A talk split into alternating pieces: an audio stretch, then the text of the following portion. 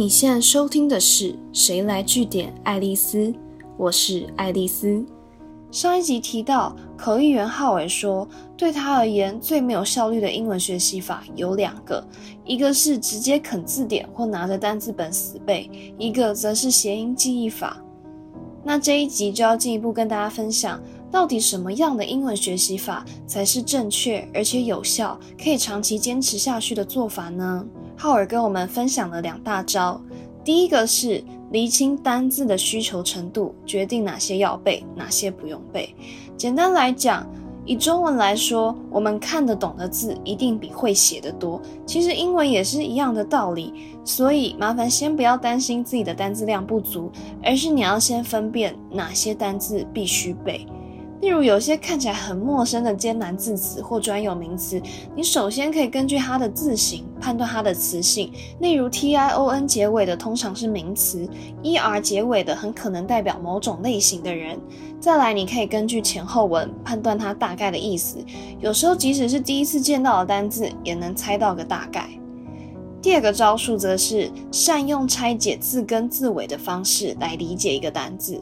这个道理很简单，你就想成是中文的字音字形，通常相似的形状，只是部首不一样的字，要么读音相近，要么是它能够回溯到同一个字源。其实英文也是一样，拆解字根跟字尾是可以帮助你更快抓住单字的意思的。例如，resist 这个单字的意思是反抗。例如，resist 这个单字的意思是反抗。如果你再加上形容词字尾 able。I B L E 就变成 resistible，它的意思是可反抗、可抵抗的。那如果你再进一步加上带有否定意味的字首 I R，变成 irresistible，那就变成不可反抗的意思。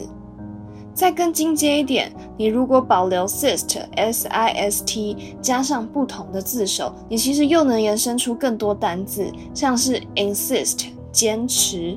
Persist 持续不懈，那像 persist 这个字又很好玩啦，它的前面 p e r 的字首是有长久、持久的意思，所以你可能可以再联想到 permanent 永久的这个单字。浩尔说，透过拆字首字尾的方式，基本上他一天就可以记大概四十到五十个单字，那这样比起一个一个单字死背，当然更有效率多啦。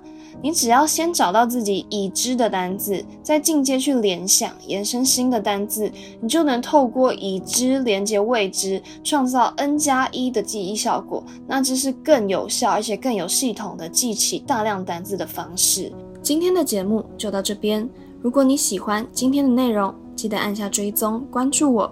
之后还有更多有趣的观察和新知要跟大家分享哦。谁来据点爱丽丝？我们下次见。